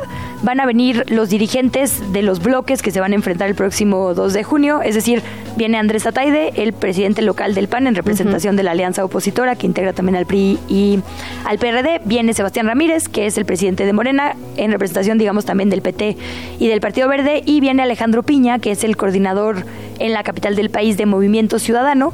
Y la idea es que, como hay que decirlo, es un periodo de intercampaña, que aunque rarísimamente sí permite debates, Sí. pero sin propuestas, pero sin propaganda, para evitarnos eso, más bien invitamos no a candidatos y candidatas, sino a quienes son literalmente su brújula de visión e ideológica, que son quienes dirigen sus partidos políticos, para que nos cuenten cuál va a ser, digamos, la mira que tengan sus candidatas y candidatos. Al final, si están en un partido es porque por ahí va a ser lo que propongan, ¿no? Entonces van a venir al rato, a las 3, este primer bloque y bueno, cambiaremos obviamente de invitadas e invitados cada jueves de 3 a 4. Pues ahí andaremos este jueves a las 3 de la tarde viendo cómo se agarran del chongo. Yo voy a preparar mis palomitas. Oye, no, pero grandes noticias aquí para Radio Chilango, así que ahí andaremos a las 3 de la tarde. Tenemos todavía que hablar de movilidad, ¿te parece? Muchísimas gracias, vamos. El único sucesor de él he sido yo. Renuncio a mi candidatura. Perdida entre tanta información sobre la elección de este año. La única forma de salir de esta pesadilla. ¿Sabes quiénes son en verdad tus candidatos? ¿Sabes qué es el Internet de las cosas? Renuncia tú. No busques más. Bienvenide a Brújula Chilanga con Luisa Cantú, tu guía y mapa rumbo a la elección de la ciudad.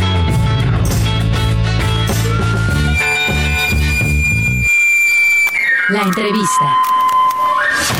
Solo quiero decir una cosa. Espero que hoy les pregunte sobre el Internet de las cosas. sé que sí saben que es el Internet de las cosas. Necesito. Antes de cambiar de tema, un abrazo a Orlando Oliveros. La verdad es que qué gran cortinilla Gran y diseño sonoro en general se aventó. Y a Estefanía Cuartino, que será nuestra querida A ah, por supuesto, Gloria también. Gloria, Sí, maravillosa. Que de hecho es el cerebro atrás de mucha de la, del diseño, digamos, que ven aquí. Nosotros nos movemos solo porque Gloria está atrás. Así que muchas gracias también, éxito, porque es un proyecto, la verdad, en conjunto que se lanza el día de hoy. Bueno, ahora sí tenemos que hablar del tema de movilidad. El reportero David Martínez publicó un reportaje muy interesante. Camiones de RTP, apoyo para el metro CDMX, protagonista la- también de atropellamientos a peatones. La verdad es que siempre hablamos que el RTP nos saca de los problemas cuando hablamos de movilidad aquí en la capital, pero también evidentemente han aumentado considerablemente la cantidad de atropellamientos de los camiones de RTP. Es un gran trabajo de David Martínez y lo tenemos en la línea. David, ¿cómo estás? Buenos días, Luisa. Buenos días, Luciana. Bien, muchas gracias. Con el gusto de platicar en este espacio sobre este tema que publicamos este en Reporte Índigo. Como mencionan, pues sí, es este, sobre todo a nosotros nos surgió la curiosidad de lo sucedido en el, en el RTP, porque en últimos días pues ha habido accidentes muy, pues muy importantes, ¿no? Muy graves, muy este, pues son tragedias. Por ejemplo, el que pasó la vez pasada en Chapultepec, Ajá. ahí en las inmediaciones del CETRAN, donde una mujer perdió la vida atropellada por un RTP, que justo como pues mencionabas, pues este este RTP presta servicio de apoyo a la línea 1 del metro. Entonces a nosotros en Reporte Índigo nos surgió la curiosidad pues de saber cuántos este accidentes, cuántos atropellamientos se han presentado, sobre todo a raíz de que pues siempre RTP es como el servicio noble, ¿no? El servicio que siempre que falla el metro, que falla tren ligero, que falla algún sistema, pues RTP sale, saca la cara, pero pues esto también se ha visto eh, reflejado en un aumento de accidentes, de atropellamientos, y pues desgraciadamente de 2019 a, 2020 a 2023, 94 personas han fallecido atropelladas por unidades de RTP. Pues qué interesante esto que nos dices, que efectivamente, digamos, en la nota diaria empiezan a notar un patrón, finalmente preguntas por las cifras y efectivamente hay un aumento. Es coincide, digamos, con esta administración del 19 al 23. Preguntarte qué ha, qué ha pasado, digamos, porque en, digamos, de, de forma de a pie, hemos visto que justo comparten, por ejemplo, carriles, ¿no? Los RTPs y las bicicletas en algunos lugares. Es decir, hay, hay políticas de espacios compartidos que quizá podrían ser, podría tener que ver con que hay más flota, porque también es verdad que ha crecido la flota de, de RTPs. ¿A qué o con qué podríamos cruzar, digamos, esta información, David? Sí, claro, el aumento de, este, de unidades de RTP en, en, en circulación, ¿no? Como mencionas, pues es la línea 1, la que no funciona ahorita en el tramo de de Pino Suárez, de este, perdón, de Salto del Agua a Observatorio, también pues actualmente es la línea 9 que de Pantitlán a, a, a este a Ciudad Deportiva tampoco opera. Y pues la línea 12 que también tuvo prácticamente dos años y medio con operaciones parciales, un cierre total de prácticamente un año y medio y pues eso es lo, con lo que nosotros lo, lo cruzamos, ¿no? Este aumento en, en el este en el uso de RTP, en el en la operación de este sistema que pues es muy importante, pero pues también desgraciadamente esto se ha visto reflejado en en accidentes, ¿no? Como pues también sucede en el metro, no son muchos los este las personas que a veces sufren accidentes en el metro, pero pues justo también son porque es un sistema muy usado. Y esto pues obviamente también se ha visto reflejado en RTP, porque justamente en la cifra del año que, fue el primer cierre de línea 12, que fue 2021, que fue cuando línea 12 cerró eh, todo totalmente desde Tláhuac hasta Miscuac. En ese año hubo 26 personas atropelladas, que son casi el doble de 2019 y 2020. O sea, y 2021 fue el mismo año que cerró que totalmente la línea 12 por el este pues por la tragedia del Metro Olivos. Claro. Sí, en este sentido es importante. Y dicen ustedes de 2019 a 2023 eh, una, un aumento del 78%, pero además, independientemente de este caso en particular, que, que ya lo decías, se- digamos, viene acompañado del tema de una mayor cantidad de transporte de RTP en las calles de nuestra capital, sí hay un pendiente en la Ciudad de México relacionado con los incidentes viales, con la seguridad vial en todos los sentidos y en todos los, los frentes. Sí, claro que sí. Es, esto es lo que nos comentan los especialistas, que, que pues la Ciudad de México sigue teniendo pues problemas en seguridad vial, ¿no? Por ejemplo, pues afirman que no se ha hecho, no se han to- retomado tecnologías que ya están probadas, como el caso de las fotomultas, que las fotomultas pues sí demostraron ser efectivas en el tema de la reducción de velocidad y también reducción de accidentes, ¿no? Eso por una parte, también otra parte, pues que hay tecnologías que el transporte público ya puede utilizar para evitar accidentes, como detección de peatones, ese tipo de, de cosas que pues desgraciadamente todavía no se no se implementan en la Ciudad de México. Pues ahí, ahí el pendiente, David, de verdad, muchísimas gracias. Podemos leer el reportaje del que estamos platicando en Reporte Índigo, se llama Camiones de RTP Apoyo para el Metro CDMX y protagonistas de atropellamientos a peatones. David, un gusto, gracias. Mucho gusto, muchas gracias, hasta luego. Hasta luego. Luciana, y hoy es jueves de Agenda Chilanga. Nos la presenta, como siempre, Orlando Oliveros. Agenda Chilango. ¿Es un año nuevo? ¡Chino! Te presentamos las opciones más chidas para pasar este fin de semana y recargarte espiritualmente acompañado del dragón de madera. Año Nuevo Chino Festival Cultural. Debido al éxito de sus ediciones anteriores, el CENART prepara una serie de actividades gratuitas que incluyen danza, artes marciales, talleres, exposiciones, artes plásticas, cine, conferencias y muchas más. Esto es en Avenida Río Churubusco 79, Colonia Country Club Churubusco, Alcaldía Coyoacán. El Año Nuevo Chino en el Ángel de la Independencia. La celebración del Año Nuevo Chino es una de nuestras favoritas y vaya que hay opciones para formar parte de esta. Una de ellas, que se ha vuelto una de las más populares, es la que se lleva a cabo en el Ángel de la Independencia. Celebra el Año del Dragón de Madera en el Ángel, con las danzas tradicionales y sus impresionantes dragones. Además de que podrás participar en el séptimo concurso de disfraces que se lleva a cabo en cada edición de esta fiesta. Tortilla. Todo lo que puedas comer. Sigue el famoso Tour del Taco por toda la Ciudad de México, junto a un experto en tacos que te guiará. Aprende de la mano de chefs locales cómo preparar tortillas a mano y hacer salsa desde cero, para llevarte habilidades nuevas a casa. Si no te gusta cocinar, puedes contentarte con comer todos los tacos que puedas probando las delicias de seis locales tradicionales de la Ciudad de México. Lánzate al Parque México en la Colonia Condesa. Percusiva 2024. El Encuentro Nacional de Percusiones es un festival en el que podrás formar parte de conferencias, clases maestras, talleres y algunos conciertos gratuitos, por lo que no solamente se quedan los músicos, sino que todos podemos asistir a escuchar música en vivo. Las sedes del CENART que recibirán a Percusiva 2024 son la Escuela Superior de Música, el Auditorio Blas Galindo, la Plaza de las Artes y el Aula Magna José Vasconcelos. Este es sin duda un plan increíble para sorprender a tu amorcito tus amistades o hasta tu familia, pues todos disfrutarán de todo lo que este lugar ofrece. IMU cuenta con 10 salas temáticas que tienen como objetivo hacer que los visitantes reconecten con su niño interior, a través de los alucinantes mundos que han creado, desde albercas de pelotas hasta luces de muchos colores para que saques las mejores fotos. ¿Te animas? Esto será en Monterrey 193 en la colonia Roma Norte. Agenda Chilango. Yo soy Jime y te invito a conocer más sobre este y otros eventos en chilango.com diagonal agenda.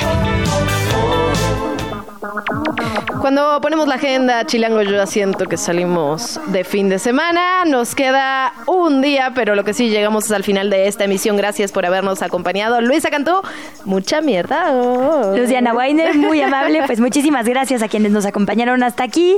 Si gusta, nos vemos nuevamente de 3 a 4 para este debate entre presidentes de los partidos locales. Seguramente habrá mucho que analizar mañana, así que le seguimos. Ay, sí, voy a caer todo el chismecito. Mientras tanto, se queda con Sopitas FM. Nosotras nos escuchamos mañana a 7 de la mañana. Gracias. Llegamos al final de ¿Qué chilangos pasa?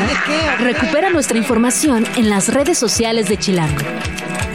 En el siguiente programa te esperamos con más información y entretenimiento. Nos escuchamos de 7 a 9. Amanece, sobrevive, infórmate y disfruta la ciudad con nosotras.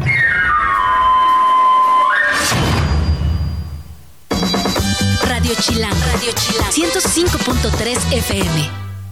La radio que... Viene, viene.